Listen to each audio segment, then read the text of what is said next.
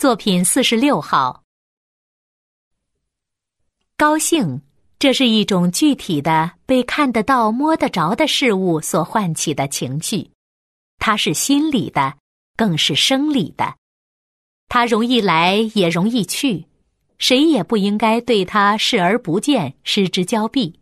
谁也不应该总是做那些使自己不高兴，也使旁人不高兴的事。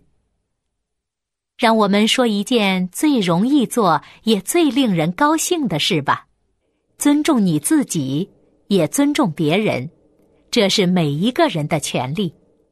我还要说，这是每一个人的义务。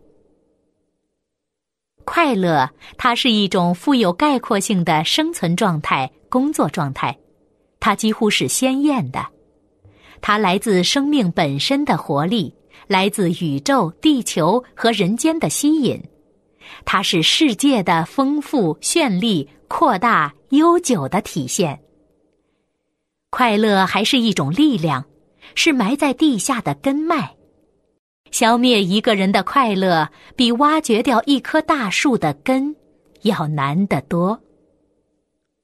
欢心，这是一种青春的诗意的情感，它来自面向着未来伸开双臂奔跑的冲力，它来自一种轻松而又神秘、朦胧而又隐秘的激动，它是激情即将到来的预兆，它又是大雨过后的比下雨还要美妙的多，也久远的多的回味。喜悦。它是一种带有形而上色彩的修养和境界。